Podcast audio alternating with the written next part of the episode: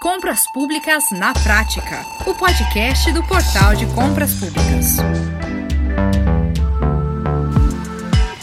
Opa, tá começando mais um Compras Públicas na Prática. Esse nosso ponto de encontro para discutir os temas mais importantes relacionados às licitações no Brasil. Esse é o nosso programa de número 50. Sim, nós já estamos há quase dois anos no ar. Olha, muito obrigado por sua companhia. Eu sou Max Gonçalves e hoje nós vamos tratar de um tema que foi recorrente em grande parte das entrevistas que fizemos aqui desde abril de 2021 2021, a baixa movimentação dos municípios em todo o país para providenciarem tanto a adaptação de suas legislações municipais como a capacitação de suas equipes de compras à nova lei de licitações, a 14.133 de 2021. Olha, esse é um, esse é um programa de alerta, sobretudo às prefeituras municipais, sobre o curto prazo que falta para a obrigatoriedade da nova lei de licitações, que vai acontecer em 1 de abril de 2023. Vamos mostrar aqui o tamanho do trabalho que vocês precisam fazer antes de abril de 2023. Um, um número gigante de regulamentações e capacitações que precisam ser feitos nos próximos meses. Pois é, o tema é tão vasto que hoje nós vamos ter um programa um pouco mais extenso, porque o assunto merece e nós queremos que você não tenha dúvidas sobre a jornada que precisa fazer nos próximos intensos meses de trabalho. Quer entender então tudo isso no detalhe? Então vem comigo. Vamos ouvir quem entende tudo do assunto. Já estão conectados comigo o advogado e consultor, sócio da Bozelli Los Advogados Associados e da Bozelli Licitações, doutor Felipe Bozelli, e também o CEO do Portal de Compras Públicas, Leonardo Ladeira. Vamos nessa! Muito bem, doutor Felipe Bozelli, muito obrigado hein, por estar com a gente aqui no Compras Públicas na Prática. Doutor Felipe, a nova lei de licitações, a 14.133 de 2021, completou um ano em abril último, mas ainda falta a regulamentação de muitos dos seus dispositivos. É, nós temos uma ideia, doutor Bozelli, de quantos são esses, é, quantos são eles, né, esses dispositivos, e quais os principais, na sua opinião? É, se nós olharmos para o governo federal, que é quem tem a maior obrigação de regulamentar dispositivos, é, no governo federal, como obrigatoriedade, são 53 dispositivos a serem regulamentados. O governo federal já sinalizou em diversos momentos que pretende também regulamentar outros dispositivos que a lei não determinou a regulamentação. E aí, possivelmente, esses dispositivos serão tratados em instruções normativas, enquanto aqueles que são de regulamentação obrigatória da lei, eles serão tratados como decreto. Né?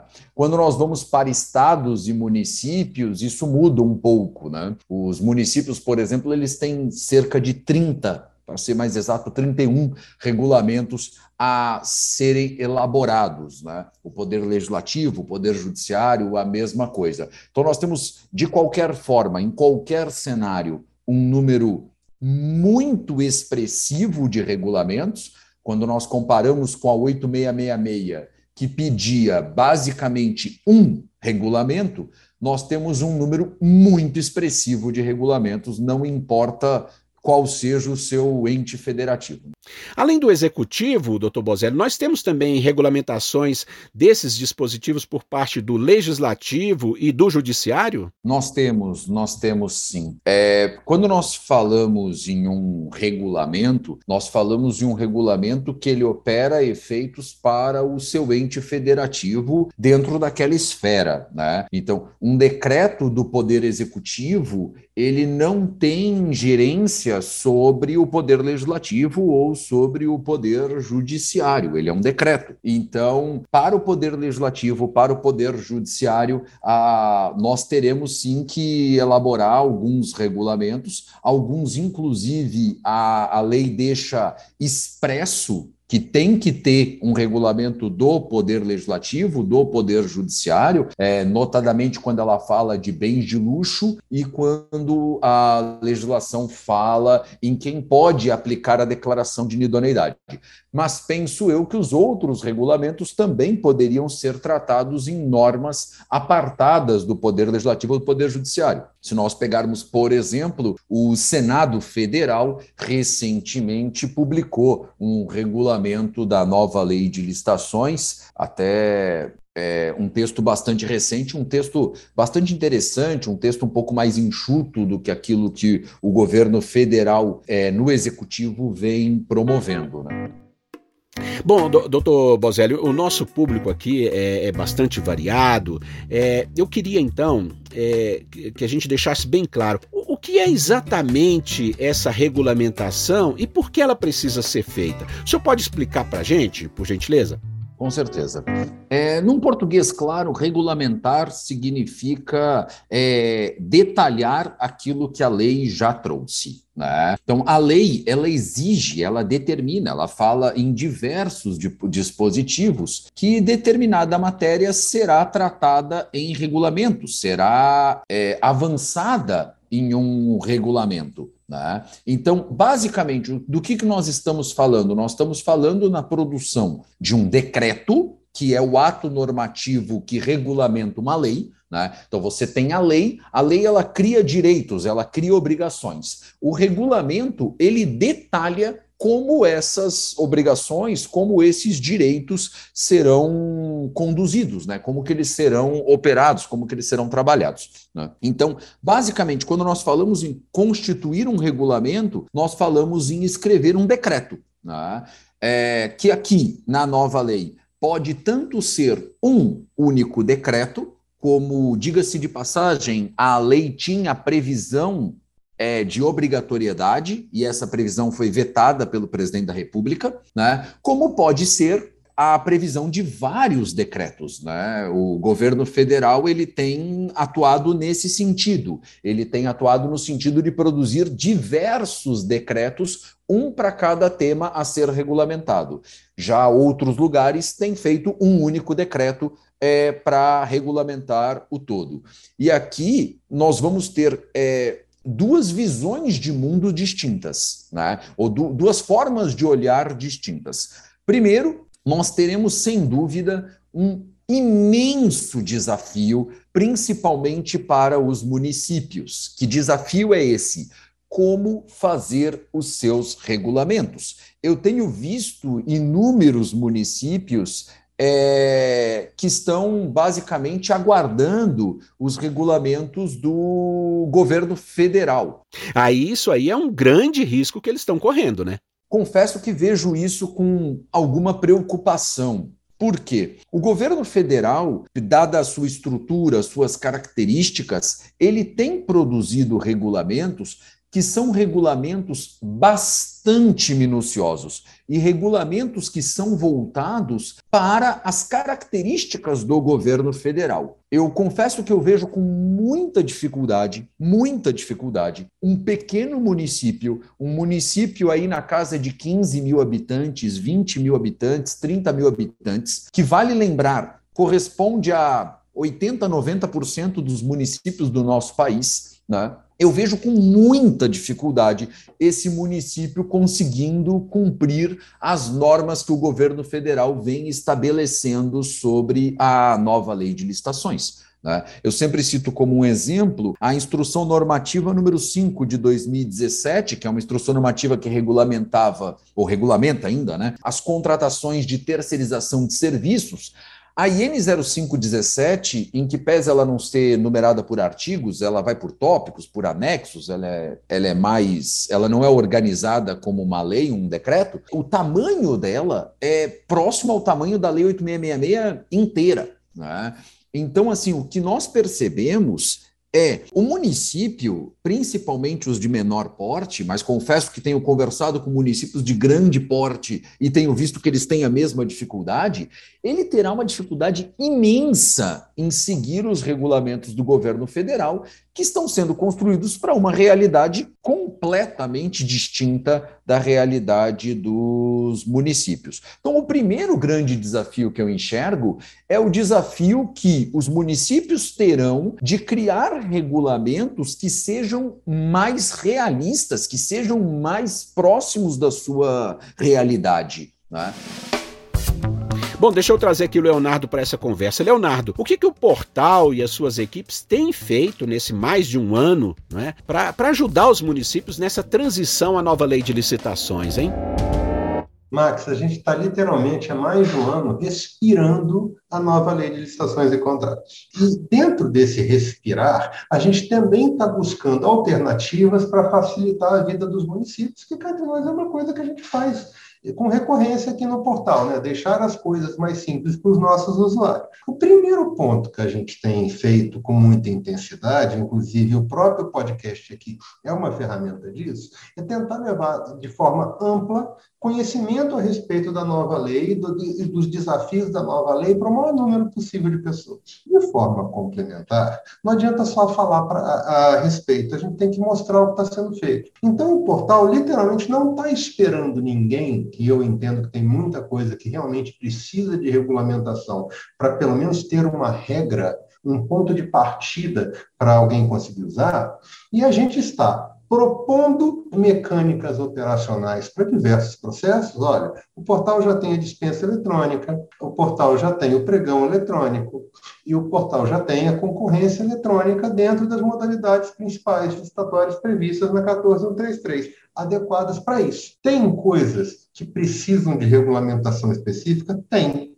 Esses pontos a gente tem apontado para os nossos usuários, para que eles possam usar aquilo que a gente fez, é, e, evidentemente, tentando simplificar a vida deles num processo, Max, que eu entendo que é o melhor caminho e que foi apontado recentemente, inclusive pelo doutor Hamilton Bonato, naquela conversa que a gente teve numa live, onde ele contava a respeito do desafio que foi regulamentar a 14133 para o Estado do Paraná. Ele dá uma sugestão fantástica regulamente primeiro aquilo que é mais premente para o órgão. Ah, o órgão vai precisar fazer dispensas de licitação? Regulamente a dispensa. Não, não para para preocupar no rito todo da lei. É, é, isso vem, inclusive, naquela ideia que a gente já conversou a respeito do começar a usar, experimentar. Se você começa a usar, começa a ver o obstáculo, você consegue enxergar de onde vem essa regulamentação. E note que isso é decreto municipal, isso não é uma lei, você não precisa levar isso para a Assembleia, para a Câmara e vereadores para poder fazer uma validação. Isso pode ser um decreto, está na mão do executivo para fazer.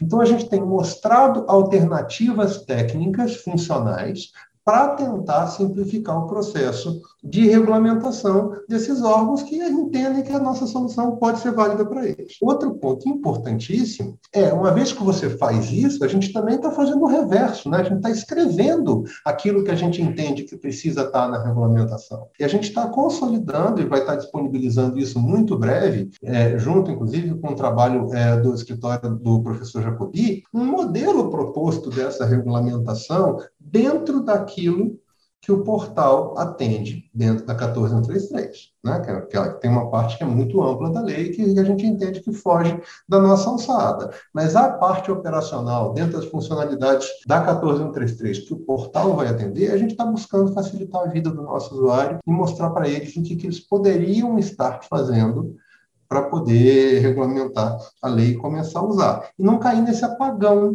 que foi citado, que é um receio. É um receio enorme. E, e eu chamo atenção num ponto: não é um receio enorme só para estados e municípios, não. Existe sim um desafio grande para o próprio governo federal. Eu acredito que esse, que esse desafio vai ser cumprido mais. Mas ele não é uma coisa que você pode dizer, ah, foi simples, foi fácil, foi tranquilo, não tem um desafio, tem um trabalho hercúleo para sair do outro lado, e eu tenho certeza que tem muita gente trabalhando nisso para poder chegar nessa marca, que é 1 de abril de 2023, com tudo de, de, devidamente regulamentado. Aí é aquela história, como você tem já uma regulamentação do governo federal que está em cima do prazo e uma necessidade de ajuste dessa regulamentação para a realidade do próprio município, quem esperar o governo federal entregar a regulamentação dele para ver se consegue atender ou ver o que, que vai mudar, vai perder prazo. Dificilmente vai cumprir esse prazo dentro daquilo que está previsto na lei. Aí, de novo, cai na situação de ter que contar com a boa vontade dos órgãos de controle e que muitas vezes, e eu entendo que com razão, porque a gente está falando em dois anos de prazo, pode interpretar é, que houve uma certa falta de zelo em esperar até o final do prazo para dizer não consegui. É, doutor, doutor Felipe Bozelli, em se tratando de municípios, que é a especialidade do portal de compras públicas, né, que atende aí a 43% do total de prefeituras do país, é, o que os municípios precisam regulamentar para se preparar para a Lei 14.133? Porque não é assim uma coisa automática, é uma, apenas uma, uma virada de chave, uma virada de data, não é isso? Vamos lá. É, primeiro, o que, que o município precisa regulamentar? É, eu posso listar o que o município precisa regulamentar. Vamos lá. Atuação do agente de contratação, plano de contratações anual, limite para enquadramento de bem de consumo de luxo, valor estimado, definição do valor estimado, pesquisa na Base Nacional Nota Fiscal Eletrônica, valor estimado para obra civil e engenharia, programa de integridade, percentual mínimo de mão de obra, preferência para bens reciclados, leilão, ciclo de vida, desempenho pretérito e contratos, processo de gestão estratégica, ação de equidade entre homens e mulheres, negociação, habilitação processo eletrônico, provas alternativas, profissionais que tenham dado causa à aplicação de sanções, produtos para pesquisa e desenvolvimento, credenciamento, pré-qualificação, procedimento de manifestação de interesse, sistema de registro de preço, contratação direta, de intenção de registro de preço, registro cadastral, uso do PNCP, licitação restrita a cadastrados. Ai, eu não cheguei na metade e eu perdi o fôlego. Ou seja, o desafio é ainda, é ainda maior do que parece, não é? É, nós temos, são cerca de 30, 40 regulamentos que precisam ser realizados quando falamos em pontos a serem regulamentados. Então, assim, existem muitos pontos a ser regulamentados. Alguns eu diria, talvez de menor relevância, outros eu entendo que de uma relevância absurda. Por exemplo, a, o enquadramento na categoria comum e luxo, a lei afirma que, passados 180 dias da publicação da lei, prazo esse que se esgotou em outubro do ano passado, é, não se pode mais comprar nenhum bem de consumo na nova lei se você não tiver o regulamento. Ou seja, se eu não tiver esse regulamento, em abril eu simplesmente paro a administração pública. Paro a administração pública. Não posso comprar água, não posso comprar papel, não posso comprar café, não posso comprar caneta. Eu paro a administração pública. Né? Nós temos é, outros dispositivos, como dispositivo de registro de preço, que é fundamental para a administração pública, dispositivo de contratação direta, que é fundamental para a administração pública, né? a atuação do agente de contratação, da equipe de apoio, como que ela funciona, que é fundamental para a administração pública. Então, assim, nós temos inúmeros dispositivos que precisam ser regulamentados e que são importantíssimos para a administração pública. Né? E a regulamentação, doutor Bozelli, é obrigatória é, para o uso da nova lei 14.133, não é? A doutrina tem divergido sobre esse tema. Alguns entendem que sim, que a regulamentação, como há um comando legal de, de ter um regulamento, a regulamentação seria, portanto, obrigatória e você não poderia não ter um regulamento. Né? É, respeitosamente, eu divirjo desta, desta interpretação. Divirjo dela por dois motivos. Primeiro motivo é que a própria lei disse expressamente, quando ela trata do bem de luxo, ela diz expressamente que a partir de 180 dias contados da promulgação da lei, novas compras de bens de consumo só podem ser efetivadas com a edição do regulamento. Perceba, aqui há dois argumentos que a gente deve interpretar. Primeiro, se novas compras só podem ser feitas com a edição do regulamento, a meu ver, claramente o legislador deu a entender que outras compras já podiam ter sido feitas antes deste prazo, sem a edição do regulamento. É, além disso, quando a lei fala que é, este item só pode fazer se tiver o regulamento, me passa claramente a visão de que os demais não haveria essa obrigatoriedade. Né? Me passa claramente essa, essa visão, essa noção de que os demais não, deve, não haveria essa obrigatoriedade. Vou além. Se nós pegarmos a 8666, que há pouco eu afirmei que havia um regulamento na 8666, permitam-me me corrigir. Na verdade, havia um regulamento que fizemos na 8666. Porque nós temos vários dispositivos, na verdade, não tantos quanto na nova, mas uns 4, 5 dispositivos, que a Lei 8666 falava em regulamento. Né? E tais regulamentos nunca vieram, né? ou vieram, às vezes, na forma de instrução normativa, alguns nem vieram. Posso dar um exemplo? O artigo 52 afirma que o concurso deve ser precedido de regulamento próprio. Nunca foi feito esse regulamento e nunca é, tivemos problemas quanto a isso. Né?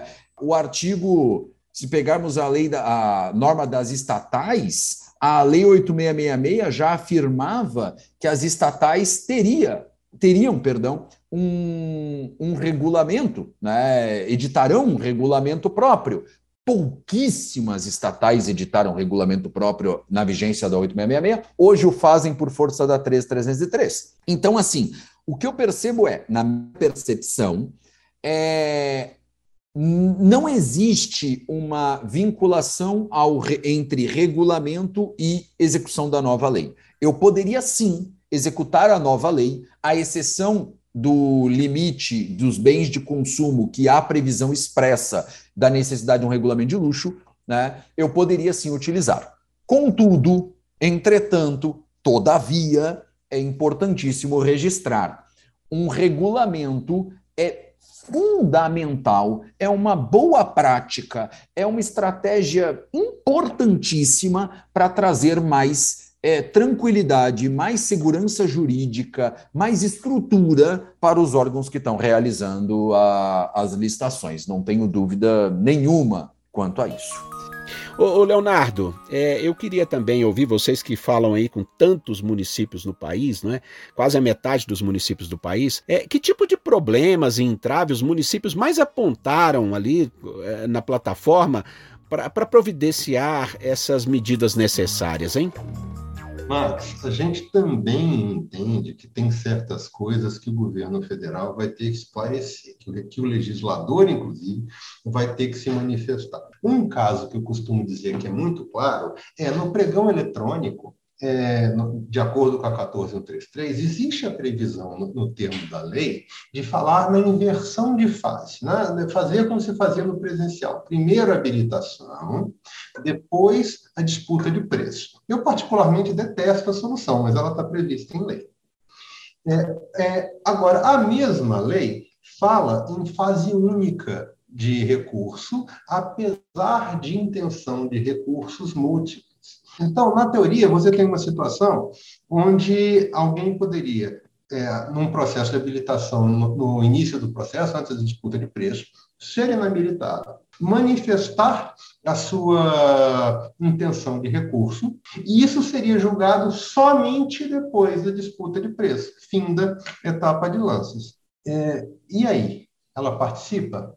Ela não participa da, da, da, etapa de lance, as duas situações têm peso, as duas situações têm um problema. Então, como a gente entende que isso é um ponto que talvez tenha ficado até, é, digamos que, mal pensado na lei, tá? e talvez alguém é, trabalhe para alterar isso. Eu já escutei é, palavras de várias pessoas que estão trabalhando, inclusive já em emendas dessa lei, nesse sentido, esclarecer esses pontos que não estão muito claros. O que, que o portal fez? A gente traduziu a lei, é, a 14133 para o pregão eletrônico, dentro do que a gente entende que está escrito ali, a gente apontou os pontos de regulamentação local para que cada comprador que precisa usar a nossa solução consiga fazer essa, essa regulamentação dentro dessa etapa de teste. E por que, que eu ressalto a etapa de teste, Max? Porque a maioria dos compradores brasileiros não fez planejamento anual de compras esse ano. Então, se a lei já tivesse toda em vigor, essa pessoa não poderia estar fazendo compra, pelo menos não pela nova lei, sem esse planejamento anual de compras. Mas eu entendo que isso é um processo de teste. Esse, esse período de dois anos, ele dá uma certa é, latitude para o órgão poder fazer um pedaço sem ele ter feito o outro, ter menos rigor nessa aplicação. Note, ano que vem isso acaba, então, as pessoas vão ter que estar preocupadas com isso, sim. Então, é, dentro dessa ótica, o pedaço que a gente entendeu que não precisa, que não estava claro, que ia gerar problemas, a gente omitiu. Então, hoje, você consegue fazer pregão pela 14133 no portal? Consegue. Você só não consegue fazer um pregão com fase invertida no portal. E cadê nós em nenhuma das outras plataformas? Não é diferente é, na questão do, por exemplo, da dispensa eletrônica, com disputa. A IN do governo federal, ela inclusive propôs uma, uma mecânica de automação de lance na, na IN que o portal entende que não é, não é papel do portal. Isso é uma questão da instrução normativa, não é uma questão da lei. Eu não tenho obrigação de fazer essa automação. A gente fez aquilo que a gente entende que é válido, e dentro da, da regulamentação, que é específica e não é geral, a gente entende que não cabe é, dizer que é a plataforma que vai fazer esse processo de automação, até porque isso traz um risco que eu considero inadequado, que seria o portal de compras públicas estar atuando de forma concreta, num, de, é, impactando o resultado de um processo licitatório. E não é, eu entendo que não é o, o papel da plataforma participar de forma ativa nesse resultado. A gente está preparado para receber o input de plataformas de terceiros, né, pela nossa API, etc. Agora, o portal ter um papel de ator e não de plataforma, eu considero inadequado, a gente não fez e não vai fazer. E a concorrência eletrônica? É, dentro da mesma ótica, a concorrência eletrônica pede detalhes que são é, necessários de regulamentação. A gente já propôs um modelo de concorrência eletrônica, já tem gente avaliando, tem muita gente se preparando para usar, discutindo o termo de referência, discutindo é, edital, modelo de edital, e a gente está nesse trabalho junto com esses atores que estão com esse tipo de interesse.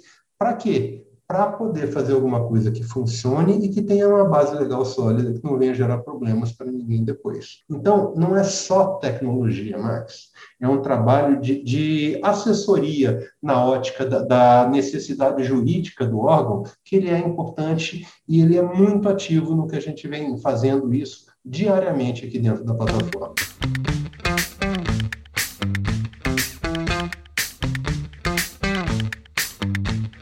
Perfeito, Leonardo. Agora, doutor Felipe Bozelli, nós já estamos chegando é, a, aqui é, em julho de 2022, restando, portanto, aí nove meses né, para a obrigatoriedade da nova lei 14.133, mas né, a gente que acompanha o trabalho do senhor aí, o senhor vem alertando que na prática esse prazo seria é, pelo menos assim seis meses menor, não é? Qual que é o tamanho do trabalho a ser executado para essa adaptação à nova lei, hein?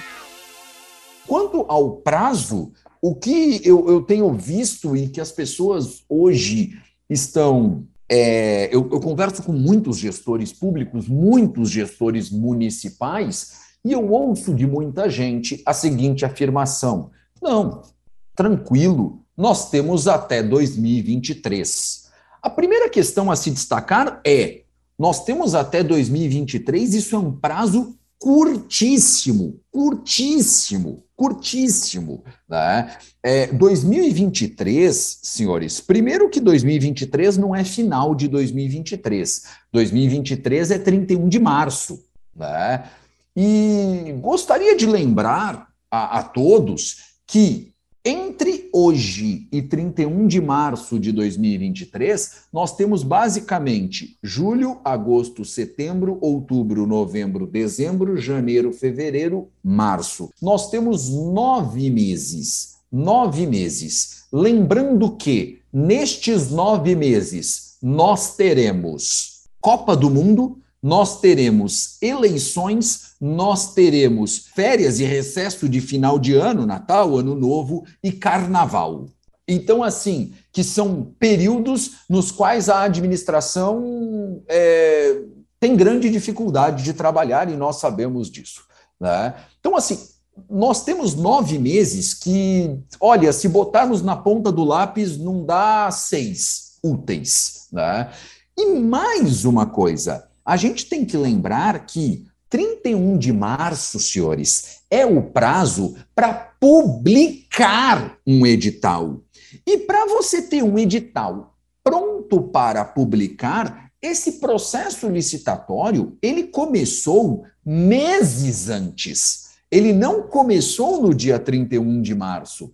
Um processo de uma complexidade maior, ele, ele leva três, quatro, cinco, seis, nove, doze meses para ser planejado, para ser imaginado na sua fase interna.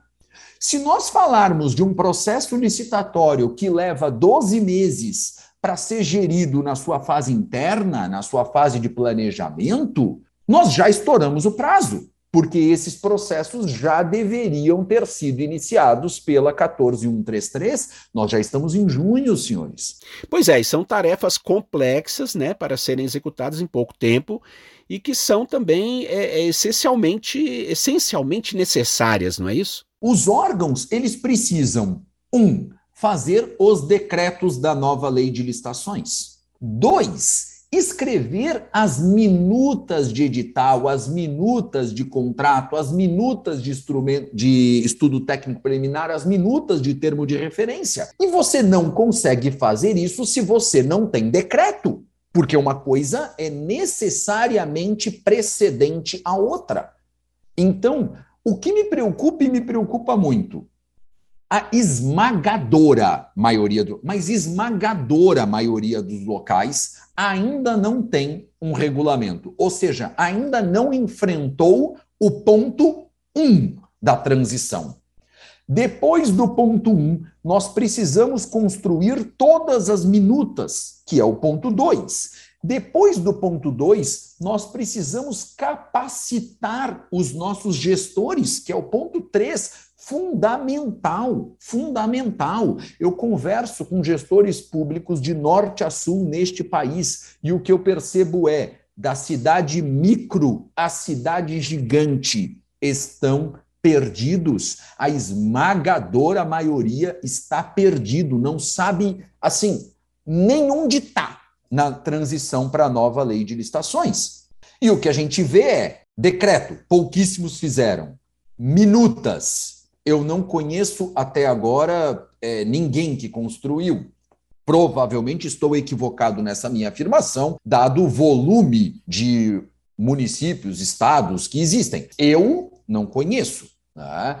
É, ainda ninguém que construiu todas as minutas. Né?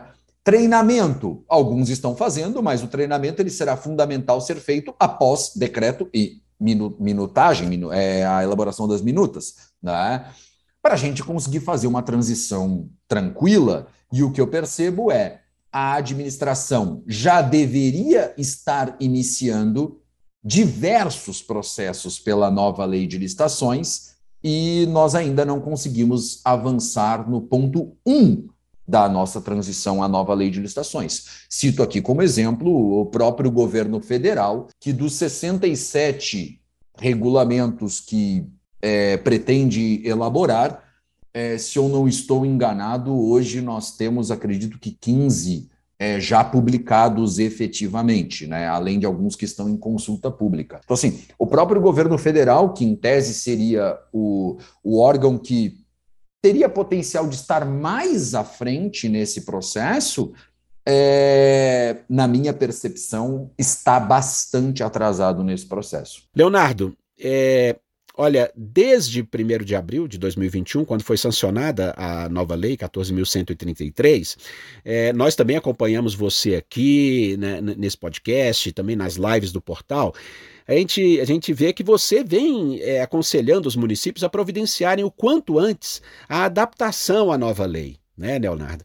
É, sugerindo inclusive que as prefeituras começassem a testar né, a 14.133 em processos mais fáceis, mais básicos, né, nos quais, assim, é, vamos dizer, é, eventuais erros não trariam problemas insanáveis. Né?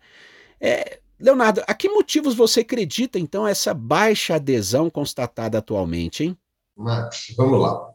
É, o principal motivo é a complexidade da tarefa.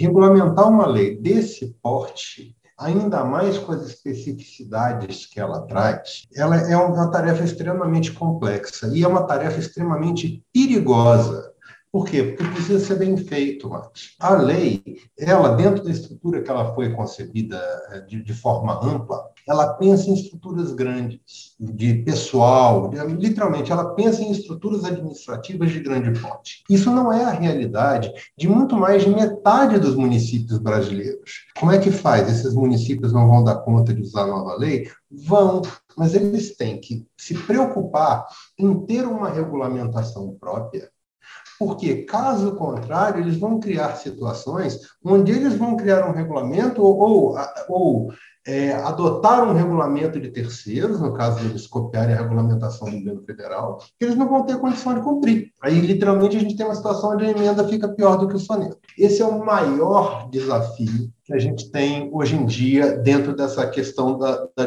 da adoção da 14133. As pessoas, quando olham para o tamanho da tarefa, assustam com o tamanho da tarefa, e a impressão que eu tenho é que muitos órgãos estão esperando que outros órgãos próximos façam alguma coisa para saber de onde partir, como começa. Esse trabalho a gente está vendo que está começando a surgir num ponto ou no outro, mas eu concordo com a visão é, do Dr. Bozelli, quando ele disse que o nosso prazo é muito pequeno e a gente tem muito desafio para conseguir fazer isso, principalmente no ano que é indubitavelmente um ano mais curto por conta do processo eleitoral. Perfeito, Leonardo. Agora, é, doutor Felipe, é, vários dos nossos entrevistados ao longo desse ano, do ano que, que até aqui, é, destacaram uma inércia da administração pública nesse sentido, né?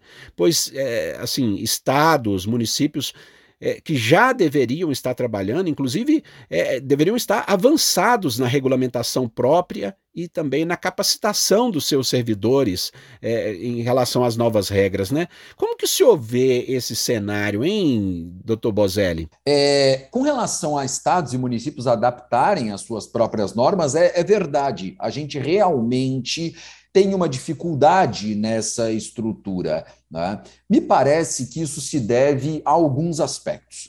O primeiro aspecto é um pacto federativo completamente distorcido que adotamos no Brasil. No Brasil, nós adotamos um pacto federativo que coloca a União no centro da República Brasileira. Né? Corrigindo minha frase, o Pacto Federativo não afirma isso. Ele afirma que os entes federativos são independentes, são harmônicos, não, não há uma correlação de poder entre eles. Mas as microestruturas do pacto assim o fazem, principalmente pela sua distribuição tributária, pela sua distribuição legislativa, acaba fazendo isso. A Constituição acabou fazendo isso é, indiretamente. Isso gera nas pessoas ou em algumas pessoas, uma percepção que penso eu muito equivocada. Um exemplo, a própria lei, nova lei de licitações, ela acaba é, tratando o, os entes federativos que não são a União como entes federativos é, subnacionais, como se isso fosse, ah, como se estados e municípios estivessem abaixo da União, o que não é uma verdade, o que não é uma verdade. Eu confesso que há, muito eu critico essa estrutura e eu acredito numa república municipalista. Já foi dito isso hoje nesse podcast, que a, a, os municípios é onde as pessoas vivem, né? 100% das pessoas vivem nos municípios, e eu acredito que o município deveria ser o ente central da República é, brasileira. Mas isso é uma discussão para outro tempo. Só que me parece que essa essa estrutura acaba forçando os municípios ou estados, ou acaba estimulando municípios e estados a adotarem é, regulamentos federais ou a caminhar nos regulamentos federais. Há uma outra é, lógica também que opera aqui bastante importante, que é os municípios e estados principalmente os municípios, têm uma dificuldade orçamentária incrível. Assim, é, São inúmeros os municípios que têm muita dificuldade de simplesmente pagar suas próprias contas, de simplesmente custearem seus próprios custos, né? ter, ter o seu, a sua estrutura de custo mínima é, executada. E isso faz com que eles dependam muito de recursos federais. Ao depender de recursos federais, é bastante comum que o governo federal, principalmente numa visão mais atual de, é, dessa estrutura, que o governo federal imponha a aplicação de regras federais nessa, nesse encaminhamento de verbas federais, o que acaba afastando essa possibilidade do Estado e município nessas contratações é, utilizarem normas próprias. O Tribunal de Contas da União, inclusive, deu um acórdão recente sobre este tema. Então, assim, penso eu que essa estrutura como um todo, ela acaba desestimulando é, que estados e municípios criem suas próprias normas. Não são todos que são desestimulados. Diversos estados e municípios, já na 8666, criaram normas próprias, e vale dizer, normas muito melhores do que as normas federais. Exatamente. Nós temos, nós temos excelentes exemplos de regulamentação local no Brasil que, inclusive, é, se tornaram referências nacionais depois, né? Cito um louvável exemplo aqui do estado da Bahia, que há muitos anos faz concorrência com abertura de proposta antes da habilitação uma prática que agora nós passaremos a adotar na 14133. O estado da Bahia foi absurdamente vanguardista quando falamos em uma legislação estadual. E eu acredito piamente, senhores, que nós veremos num futuro breve grandes avanços em matéria de licitações e contratos administrativos promovido pelos estados e pelos municípios. Leonardo, nesses nove meses que faltam até abril de 2023, para obrigatoriedade mesmo da, da 14.133, o que, que o portal ainda pode e também pretende fazer para ajudar os municípios interessados em fazer essa adaptação, hein? O que, que o portal está fazendo para tentar simplificar isso? Exatamente trabalhar em modelos, em propostas de modelo, olhando para a realidade do nosso usuário, que é o município. Evidentemente que a gente não vai entregar nada pronto, tá, Max? É impossível a gente criar um documento só que tenha essa abrangência. É, mas a gente pretende conseguir ter isso melhor estruturado para diminuir o desafio do município também. Então, a parte técnica, aquilo que a gente entende que é papel do portal, a gente já está trabalhando nisso, e a ideia é consolidar isso num conjunto de modelos, onde a gente vai ter proposta de regulamentação e proposta de operação. Qual é a proposta técnica? Aqui em cima disso, para permitir que o município faça o dever de casa na forma de trabalho interna do município. Porque aí você tem uma questão de estrutura que, que literalmente foge da nossa alçada quando a gente está tratando desse tema. Ótimo, Leonardo. Bom, é, bom, nosso tempo já está aqui estourando, já está no fim, mas eu gostaria ainda de ouvir o Dr. Felipe Bozelli sobre um ponto que é importante, Dr. Bozelli. É Vamos lá, que conselhos o senhor daria para as prefeituras que ainda não iniciaram é, nenhum processo de adaptação à nova lei, a essa altura do campeonato, vamos dizer assim, né? É, doutor Bozelli, o que fazer de imediato? Tem um passo a passo? De imediato, sair da inércia. A imensa maioria dos estados e municípios ainda está na inércia, ainda está parado, a, a, a, ainda tem dificuldade de avançar. O que, que o Estado e o município precisa fazer? Ele precisa construir um plano de transição entre a Lei 8666 e a 14133. O que, que esse plano de transição precisa ter? Esse plano de transição precisa ter Primeiro, um conhecimento sobre o município. O, a gente tem que saber como o município funciona, a gente tem que saber como o município opera, saber quais são as normas que a gente tem vigente no município, porque essas normas não podem contradizer as normas que serão postas agora com a 14133. Segundo, a gente tem que normatizar aquilo que a lei define. É, E aí aqui o município ele pode fazer algumas opções. Ele pode, um, optar pela cópia do regulamento do governo federal, é uma opção. É, hoje com um pouco de dificuldade, porque o governo federal ainda não publicou todas as normas, mas é uma opção. Né? Ele pode copiar o regulamento de outro ente federativo, também é uma opção, né? fazer a cópia integral de, de, um regulamento, mas de qualquer forma, algo ele tem que fazer. Ele pode, que é algo que eu estimulo, que ele produzir o seu próprio regulamento, né? construir o seu próprio regulamento, estimulo essa, é, essa prática, né? já conversamos sobre isso. E os nossos municípios, eles possuem muitas vezes até gente capacitada para construir regulamentos bastante interessantes. Por vezes eles têm uma dificuldade até de tempo para produção e poderão ser auxiliados nessa produção, não tenho dúvida nenhuma. Nós mesmos já estamos aí auxiliando alguns municípios nesse trabalho. É, depois, ele tem que construir as minutas, minuta de edital, minuta de contrato, minuta de termos de referência, minuta de ETP. Assim, pelo amor de Deus, senhores, é, a, a, a nova lei de licitações é uma realidade bastante diferente da 8666. Não é concebível que os estados e municípios façam o que eu tenho visto por aí. Pega o edital da 8666 e dá uma recalchutada nele. Penso que não é esse o caminho. Penso que não é esse o caminho. Os municípios deveriam aproveitar esta oportunidade para fazer uma transição de fato, uma transição real, para fazer uma mudança efetiva. Precisamos treinar, precisamos capacitar as pessoas. As pessoas ainda não sabem da, lei, da nova lei de licitações. A imensa maioria não sabe nada da nova lei de licitações. Eu tenho dado inúmeros treinamentos sobre a nova lei de licitações e quando pergunto se as pessoas leram a nova lei, a esmagadora maioria afirma que ainda nem leu a nova lei. Né? Então, assim, a gente precisa capacitar esses gestores. E mais do que tudo, a gente precisa colocar a mão na massa a gente precisa começar a fazer licitações pela nova lei de licitações, principalmente a fase interna dos processos, né? dar início aos processos, porque muito em breve teremos que publicar licitações pela nova lei de licitações.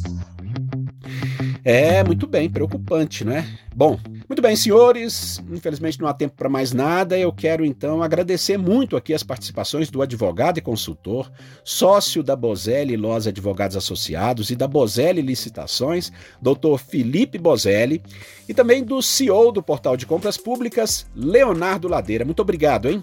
Eu que agradeço, Max. Queria agradecer a toda a equipe Portal de Compras Públicas, agradecer ao meu amigo da Ladeira pelo gentil convite e fico à disposição, senhores, naquilo que eu puder auxiliá-los, eu vocês terão em mim sempre um parceiro. É, meu, minha, minha missão aqui sempre foi melhorar a administração pública, auxiliar a administração pública. Sempre atuei assim nos meus largos anos de docência e continuo assim. Então, acredito que a gente vai ter aí bons tempos de boas oportunidades para a gente conseguir melhorar a administração pública brasileira. E um forte abraço a todos os nossos ouvintes que aqui acompanharam. Agradeço a atenção de vocês e, e o acompanhamento de ouvir essa essas palavras que tecemos aqui. Obrigado. Muito bom, muito bacana.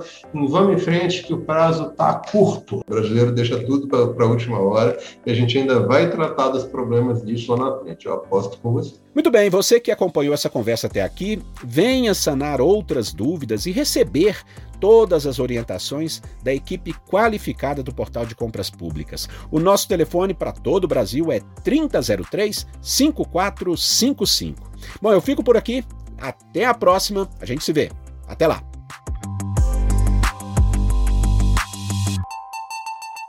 Você ouviu Compras Públicas na Prática, o podcast do Portal de Compras Públicas.